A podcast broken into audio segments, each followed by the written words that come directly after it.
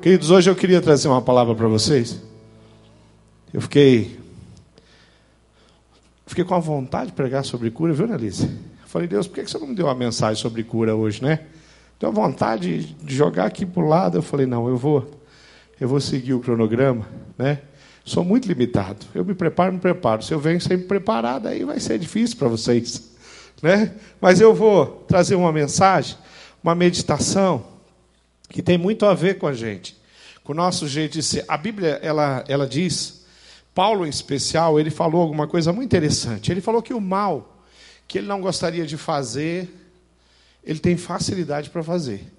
O bem que ele gostaria tanto de fazer, ele tem dificuldade de fazer. Ele está falando da natureza humana dele. Paulo está falando de uma natureza que ela que, que ela está sempre em conflito, ela está sempre em luta. O espírito ele vai lutar contra a carne e a carne vai lutar contra o espírito. E a Bíblia diz que a nossa a nossa luta maior não é contra a carne ou sangue, mas contra o inimigo das nossas almas, contra Satanás, contra o diabo, contra as hostes espirituais. É, quando nós pensamos na nossa humanidade, nós nunca vamos poder nos esquecer das nossas limitações. E hoje eu queria trabalhar um tema bem importante que tem a ver com isso que Paulo fala. Da, da, facilidade, às vezes, que a gente tem de usar a nossa boca e usar a nossa língua não para abençoar, mas para amaldiçoar. Quando nós pensamos na nossa cultura, quando nós começamos a analisar a nossa cultura, a América do Sul é mais forte. É, isso existe, claro, em todos os continentes, mas a nossa cultura na América do Sul ela é muito forte, essa questão da maledicência. Essa questão de eu fazer comentários com relação ao irmão. E comentários que não abençoam, comentários às vezes que nem são, nem são tão verdade. Nós temos a capacidade de falar coisas que nós nem temos tanta convicção. Muita, muitas vezes aquilo que nós falamos é fruto de uma percepção limitada que nós temos, e algumas vezes é fruto, chega ao ponto de ser de fato, comprovadamente, uma mentira aquilo que a gente comentou e aquilo que falou. Mas nós vivemos com isso. Quando nós lemos o livro de Tiago, no capítulo 4, se você quiser abrir a sua Bíblia, Tiago está bem no finalzinho da sua Bíblia, dos últimos livros aí da Bíblia Sagrada. Se você é, começar de trás para frente, você chega rápido em Tiago. Se você começar da frente, né, aí vai demorar, porque está lá no final. Né? Mas é um livro que, que traz realmente ensinamentos preciosos. Tiago 4, no versículo 11, diz assim: Irmãos, não falem mal um dos outros. Quem fala contra o seu irmão ou julga o seu irmão, fala contra a lei e a julga. Quando você julga a lei, não está sendo cumprida, mas está se colocando como juiz. Há apenas um legislador e juiz, aquele que pode salvar e destruir. Mas quem é, vo é você para julgar o seu próximo? Querido, o que esse texto e a palavra de Deus vai nos dizer é que nós temos que ter um cuidado muito grande com relação àquilo que nós, a percepção que nós temos do próximo, do irmão, seja alguém muito próximo, seja o seu esposo, seja a sua esposa, seja os seus filhos. Você tem que ter uma percepção muito com, com, muita cautela quando você trata a respeito das pessoas que você conhece, pessoas que nós conhecemos, nós temos uma percepção maior, e quando sai dessa esfera, aí a coisa ainda é mais complicada. Nós temos uma uma nós convivemos com a maledicência diariamente. Às vezes você está lá no trabalho, você vai no cafezinho. Quando você chega ali no cafezinho, vem alguém está falando mal do chefe, está falando mal do colega, está falando, está comentando, está isso, está aquilo, está rindo de alguém. Que às vezes a gente não vê a reação como algo que é sim uma forma, uma expressão, aonde ao invés de eu, de eu abençoar, eu estou no meu coração é, produzindo uma espécie de humilhação para aquela pessoa, para aquele próximo, e isso não é uma coisa boa. O ser humano é a única criatura que, que Deus fez que tem capacidade de articular as palavras, foi Deus que deu. Ele deu essa capacidade para mim, deu essa capacidade para você. Nós temos essa capacidade. Então eu articulo as palavras. Eu escolho as palavras que eu vou falar a respeito dos meus irmãos. Eu escolho as, as palavras em que eu vou falar a respeito da irmã Elise, da Cida. Se eu escolho, significa que eu posso, em Cristo, com temor no meu coração, cuidar e escolher sim palavras que vão abençoar, palavras que e não palavras que vão amaldiçoar. Mas, queridos, eu tenho que eu tenho que que concordar que esse é uma área muito perigosa para a gente. Quando nós lemos, por exemplo, no livro de Levítico, no capítulo 19, no versículo 16, a maneira como a Bíblia trata isso, lemos aqui Tiago, Tiago está falando, a palavra é dura, Levítico tão duro quanto, diz: Não andarás como? Aí eu busquei uma, uma linguagem é, mais antiga, pra, porque ela tinha a palavra que, é, é que configura de fato essas pessoas. Não andarás como mexeriqueiro, fazer mexerico da vida dos outros. Não andarás como mexeriqueiro entre o teu povo. Não atentarás contra a vida do teu próximo, diz o Senhor. Eu sou o Senhor. Eu tenho certeza que essa palavra de Levítico está na mente de Tiago. Nós estamos falando de um texto que foi escrito lá os primeiros livros a serem escritos da palavra de Deus, e nós estamos falando aqui um dos últimos livros a ser escrito do Novo Testamento. Tem uma distância muito grande. Então, quando Tiago escreve sobre a língua, ele fala que a língua é o menor órgão do corpo, mas que tem uma capacidade, um poder muito grande e, muito, e de, tanto de destruir quanto de abençoar. Ele tem o pano de fundo da lei de Levítico. Querido, a maledicência ela vai contra todos os princípios da Bíblia.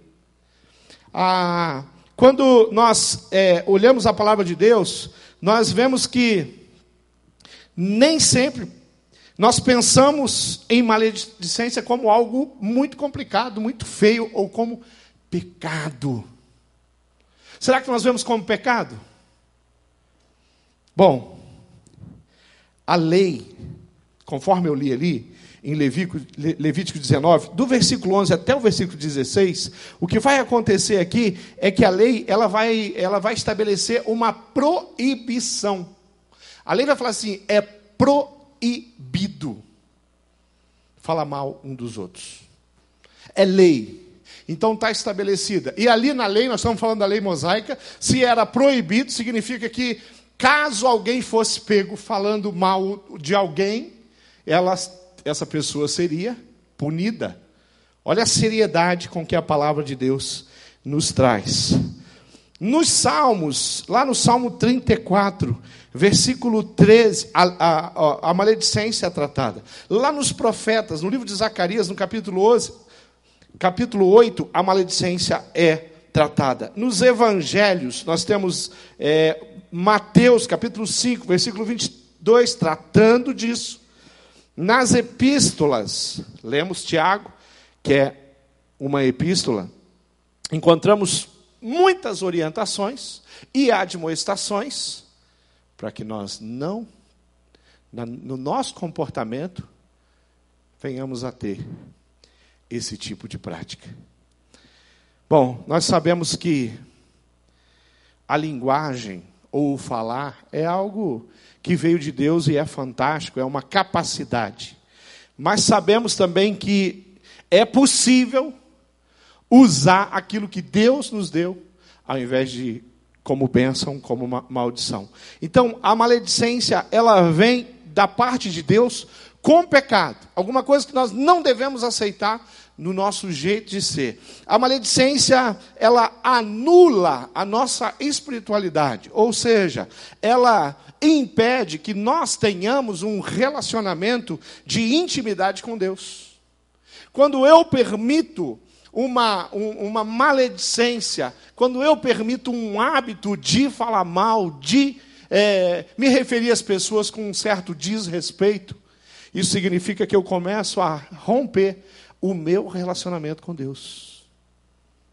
Puxa vida. Às vezes a gente olha isso como uma coisa pequena. A gente pensa na maledicência como uma coisa pequena. Mas pequeno é uma pedrinha no sapato. Só que às vezes você não consegue andar. Ela trava você. Na vida espiritual, é exatamente isso que acontece. A partir do momento que eu permito, que eu deixo, que eu crio, que eu não, que eu não rebato o, aquele comportamento, que eu não rejeito, renego aquele comportamento, eu estou então aceitando e tendo parte com o pecado, isso vai atrapalhar o meu relacionamento com Deus. A Bíblia diz que Deus não habita no pecado. Deus não convive com o pecado. Se você opta pelo, faz opção pelo pecado, você está fazendo opção em não ter um relacionamento íntimo com Deus. Queridos, nós somos pecadores. E às vezes nós nos encontramos numa situação e quando você vê, você falou.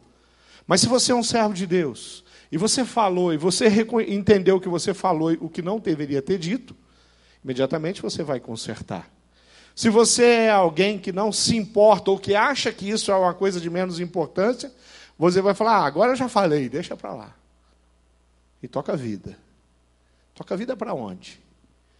Bom, toca a vida para ser, às vezes, usado pelo inimigo e não por Deus. Toca a vida para ter um relacionamento com Deus de, de intimidade quebrado, porque eu faço opção em no pecado. Ela anula, sim, a espiritualidade. A, a, male, a maledicência e a difamação de alguém é o, é o falar mal, é o condenar a atitude das pessoas, mesmo que eu não tenha autoridade ou responsabilidade sobre aquilo. Quando a, o Senhor Jesus ele nos chamou para viver com Ele, Ele nos chamou para viver em santidade. Ele falou assim: venha andar comigo, venha estar comigo. Quando Ele chama os discípulos para uma obra e uma tarefa tão especial, Ele fala: deixa tudo e vem comigo. Nós podemos aplicar isso dizendo que Muitas vezes, aqui no testemunho da Annelise, ela falou é, que ela, ela tinha algumas ideias, ela achava algumas coisas, mas que através da palavra de Deus ela foi entendendo e reconhecendo e tomando decisões importantes na vida dela. Isso acontece em todas as áreas. De repente, a Annelise, como eu, como você, nós tínhamos hábitos antes de termos uma experiência com Cristo que nós não temos mais. Às vezes, nós nos acomodamos com o pecado.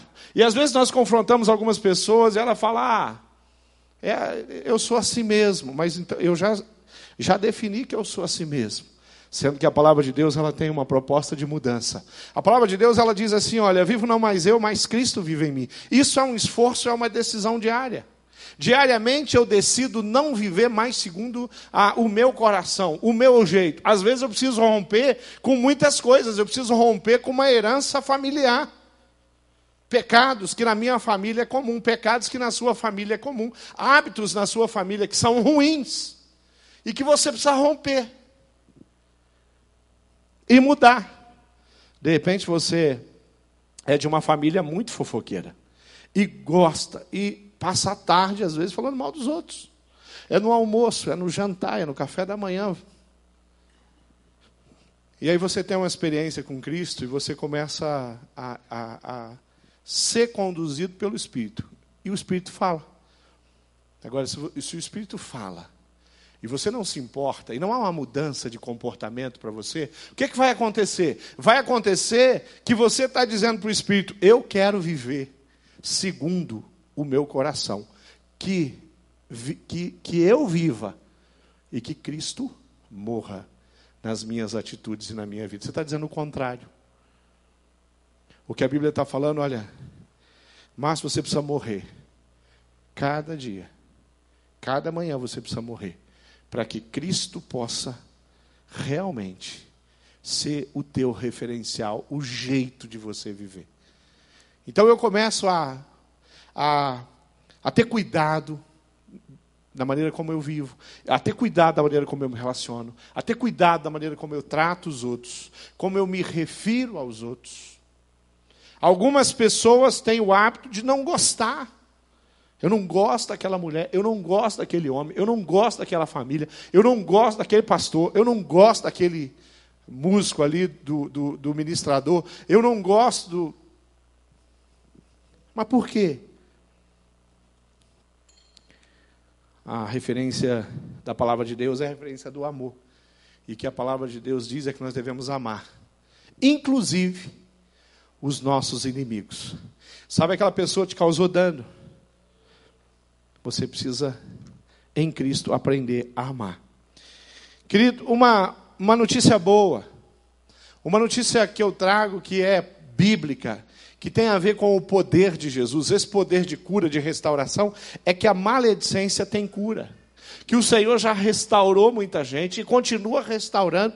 E se essa é uma dificuldade tua, da sua família, eu tenho certeza que Deus pode fazer uma obra linda e mudar esse jeito de ser. Embora Tiago mostre que a língua é, é mal incontido, carregado de veneno mortífero. Ele diz isso no capítulo 3, no versículo 8. Nós cremos que a maledicência pode ser vencida a partir de uma decisão, a partir de uma atitude. E a partir do momento que eu começo a ter isso, eu começo a evitar. E eu começo a fugir. Então, se eu estou lá no trabalho e alguém vem e começa a falar desrespeitosamente, às vezes até arbitrariamente, às vezes até mentiras. Porque dá para fazer maledicência até com a verdade. De repente eu faço comentários é, do irmão, do Lúcio, eu faço comentários do Josué, com todo mundo. E eu não estou falando mentira, o que eu falei é verdade, mas eu nunca conversei com o Lúcio sobre aquilo que eu estou falando com as pessoas. Eu nunca fui lá no Josué e falei, Josué, eu preciso te falar uma coisa. Tem algo que eu preciso conversar, eu preciso colocar. De repente, esse irmão não vai nem gostar se ele não tiver é, com o coração dele é, humilde, antenado e me, a, a, respeitando a, a minha autoridade sobre a vida dele como irmão. De repente, eu vou ter uma dificuldade. De vez em quando isso acontece. Isso acontece até com o pastor. Pastor vive conversando com as pessoas no gabinete, às vezes no corredor, vive exortando. A gente tem, faz isso, faz parte. Né? A gente conversa, querido, você precisa mudar de atitude. Não dá para viver assim. Olha, você cometeu um erro. Olha, você vai ter que ir lá procurar o Duan e vai ter que pedir perdão para ele. É uma advertência, é uma admoestação. E graças a Deus, a grande maioria das pessoas sai do gabinete com o propósito de ir lá resolver. Às vezes até no gabinete, pega o telefone, irmão. Mas às vezes vai para o lado das justificativas. E aí a coisa fica estranha. Tem cura. A maneira como eu uso a tecnologia, por exemplo, hoje, quando a gente fala de maledicência, o Facebook o, o, e todas as redes de relacionamento estão cheias de maledicência. E às vezes mentiras. Mentiras. Nós falamos, nós criamos, nós. Ou então nós curtimos. Não, curtir não tem problema. O problema é escrever. Curtir é só, foi até meio sem querer.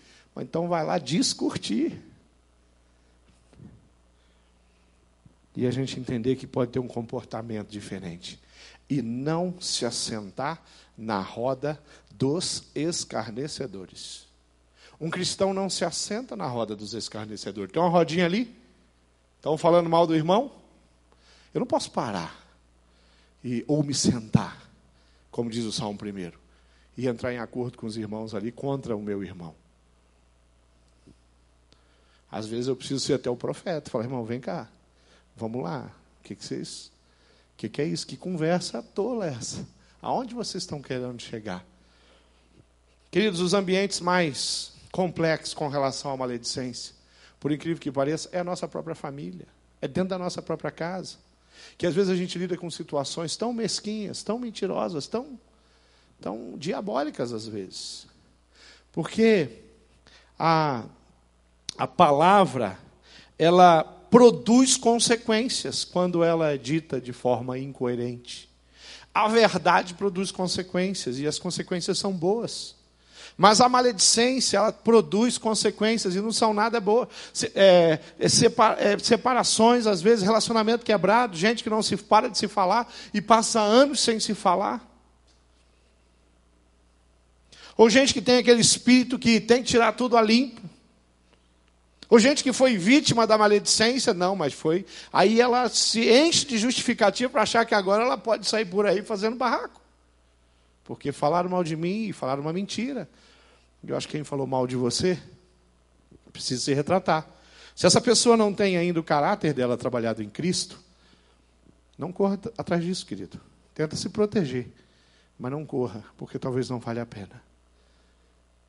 Porque se uma pessoa tem um caráter de Cristo, ela vai reconhecer o erro dela.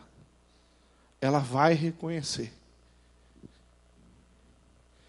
Nós temos lidado com a verdade. Eu me lembro muito bem de uma experiência que, como igreja, quem estava no, na, num domingo de manhã, é, pastor Roberto tinha falado alguma coisa a respeito de, do, de um pessoal do som, alguma coisa, e eles, ele não tinha algumas informações. E nós conversamos com o pastor Roberto, falei, pastor, não era bem, não foi bem isso que aconteceu. Mas como ele tinha dado um recado daqui, o pastor Roberto, com aquele jeitão dele, que para ele fazer isso é muito simples, ele voltou aqui e pediu perdão para os irmãos ali do som. No culto domingo de manhã, quase mil pessoas aqui.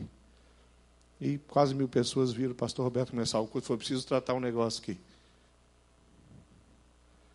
Agora, se não tem o caráter de Cristo, não reconhece. Muito difícil você ver uma pessoa como o pastor Roberto fazer uma coisa dessa. De repente falar alguma coisa e depois ter que se retratar. Ele é um homem polido, é cuidadoso com as palavras. Normalmente, é, a palavra dele é sempre de encorajamento. Mas como é que é comigo, no particular, às vezes que eu não tenho essa capacidade de chegar para o irmão? As consequências, queridos, que que a maledicência produz, elas vão criar destruição, intrigas, inimizades, inveja, ira, fofoca, são desastrosas. Mas teve um dia que eu tomei uma decisão na minha vida de viver segundo o Espírito, não segundo a carne. Não significa que naquele dia, pronto, eu recebi uma vacina e aquela vacina, ela imunizou a minha mente de mim mesmo, do meu corpo, dos meus desejos, das minhas incoerências. Não, isso não aconteceu. A vacina que eu tomei, que é Cristo, ela me deu toda a capacidade de viver em verdade, não em mentira.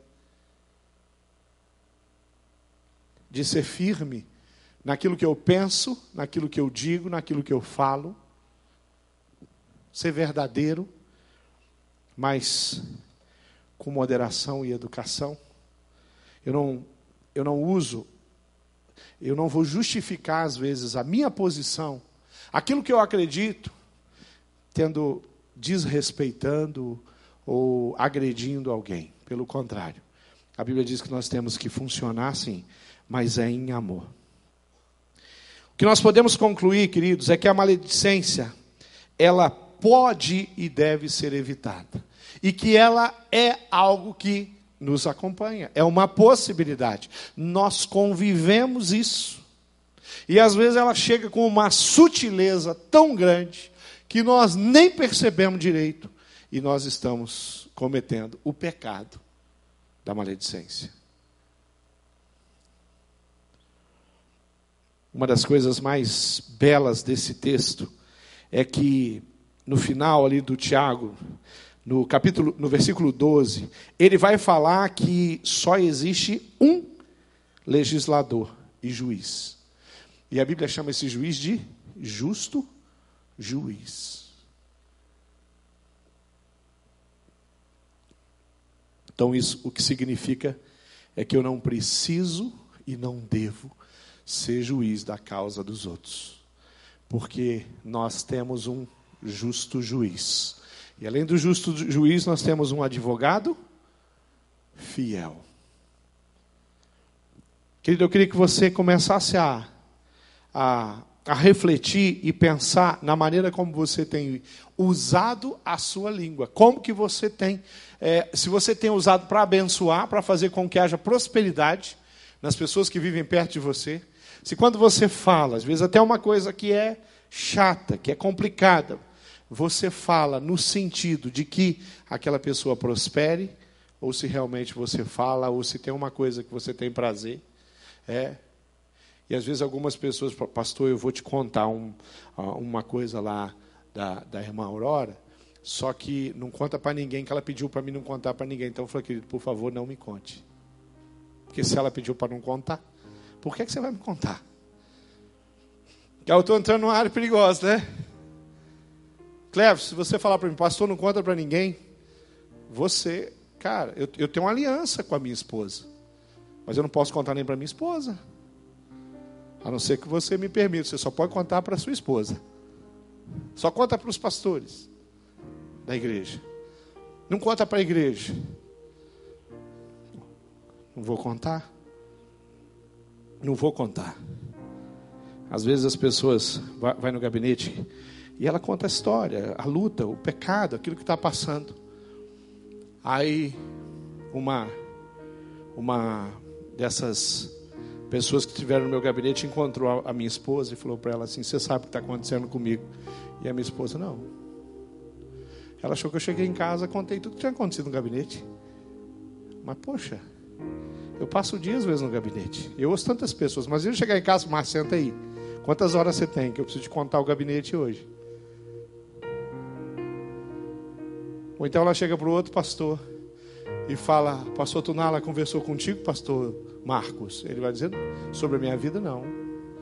Você teve lá no gabinete dele? Quando nós temos um compromisso com a palavra, com a verdade, com as pessoas, nós vamos viver assim.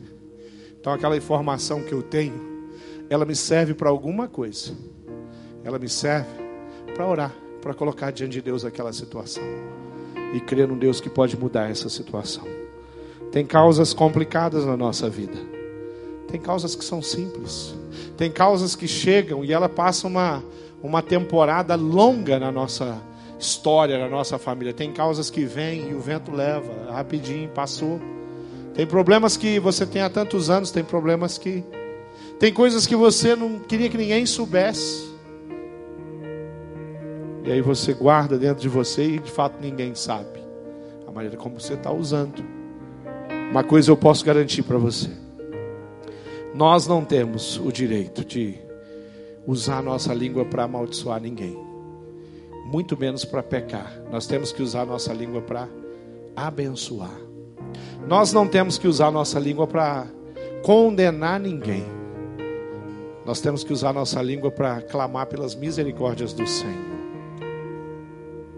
Nós não usamos a nossa língua para condenar o enfermo, por exemplo.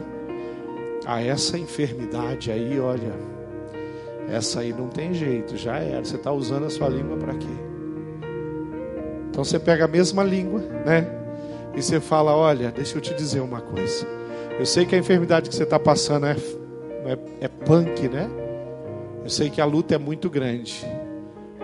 Mas eu sei também que tem um Deus que tem poder para curar e restaurar você. Eu sei que o que você está passando na sua casa, na sua vida, com a sua família é uma coisa muito séria. Mas deixa eu te dizer uma coisa. Deixa eu te falar uma coisa. O Senhor Jesus tem poder para fazer infinitamente mais do que pedimos ou pensamos. Ao invés de, de usar minha língua para colocar todos os erros, pecados que algumas pessoas têm cometidos, eu posso usar minha língua para ir lá e falar, querido, Deus tem uma proposta diferente para você. Uma, uma, uma proposta de vida, não de morte. Porque o pecado nos leva à morte, mas a palavra de Deus nos leva à vida.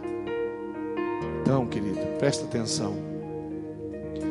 Consagre todos os órgãos do seu corpo para a glória do Senhor Jesus, em especial a sua língua o menor órgão que nós temos no corpo, como diz a Bíblia, mas muito poderoso e uma capacidade muito grande de destruir. Mas nós tomamos uma decisão nós usamos a nossa boca para abençoar. Nós usamos a nossa língua para edificar. E é isso que nós vamos fazer enquanto Deus nos permitir vir. Vamos ficar em pé? Fica de pé onde você está, querido. Nós vamos, nós vamos orar e clamar porque o Senhor Jesus é aquele que tem todo poder, toda misericórdia, toda graça e Ele faz toda a diferença. Feche seus olhos aí. E eu queria desafiar você o seguinte: a sua família, a sua igreja tem sido edificada pelas palavras que saem da sua boca. Os seus pais, os seus filhos, os seus irmãos, os colegas de trabalho têm sido edificados pelas palavras que saem da sua boca. Aquelas pessoas que têm que não são fáceis de se relacionar com elas tem sido edificada com as palavras que saem da sua boca? Você é do tipo de pessoa que pensa bem antes de falar ou fala depois pensa?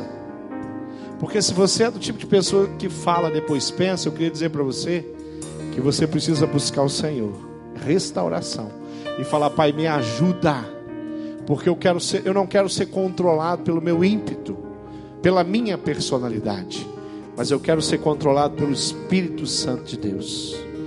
Eu quero melhorar a minha comunicação. Você acha que as coisas que fala têm produzido nas pessoas uma aproximação com Cristo? Aquilo que você fala tem produzido nas pessoas o desejo de provar mais, conhecer melhor a Cristo? Você usa a sua boca para pregar a palavra, o evangelho? Querido, se você precisa de restauração nessa área, fala assim, pastor, eu quero crescer, eu quero melhorar. É, eu tenho uma herança familiar complicada. Eu sou de uma família de fofoqueiro. Quem sabe ser daquelas famílias italianas que um que se mete na vida dos outros não consegue ter os limites, né? Lá dos alemães que já foram citados aqui é um pouco menos. Os, os italianos são melhores nisso. Mas você fala, não me importa. Eu posso ser de uma família italiana, eu posso ser de uma família árabe, eu posso ser de uma família germânica, mas a minha cidadania é do céu, porque eu entreguei a minha vida ao Senhor Jesus. Vamos orar? Feche seus olhos, coloque a mão no seu coração e ore pela sua vida. Enquanto eu oro aqui, você ora aí, e você clama pelo Senhor na sua vida. Pai amado, eu sei que o Senhor é aquele que tem todo poder e qual, toda a capacidade de produzir o bem que nós temos vem do teu trono, vem do teu coração, vem da tua bondade. Nós nos colocamos sim como Paulo, nós declaramos sim como Paulo que muitas vezes nós praticamos o aquilo que nós não desejamos. Com muita facilidade fazemos aquilo que nós não queríamos. E às vezes como seres humanos, temos dificuldade de fazer o bem, de produzir o bem. Da maneira como Paulo falou, nós também nos sentimos, mas nós reconhecemos o nosso pecado, a nossa limitação, e pedimos que o Senhor cele a nossa mente com a tua palavra, nos capacite, toque os nossos lábios com a tenaz que o Senhor tem, o Senhor produz para que da nossa boca possa sair palavras de verdade, palavras de vida eterna, palavras de vitória, palavras de conquista, não de maldição. Que todas as vezes, Pai, que falamos ou exortamos, que sejamos usados pelo Espírito Santo de Deus. Não nos confunda, tire de nós todo orgulho ou todo sentimento de superioridade que possa existir coloca no nosso coração os mesmos sentimentos que houve em Cristo Jesus. E o que nós queremos fazer é abençoar com a nossa língua, com a nossa mente, com a nossa atitude. Tem misericórdia, Deus.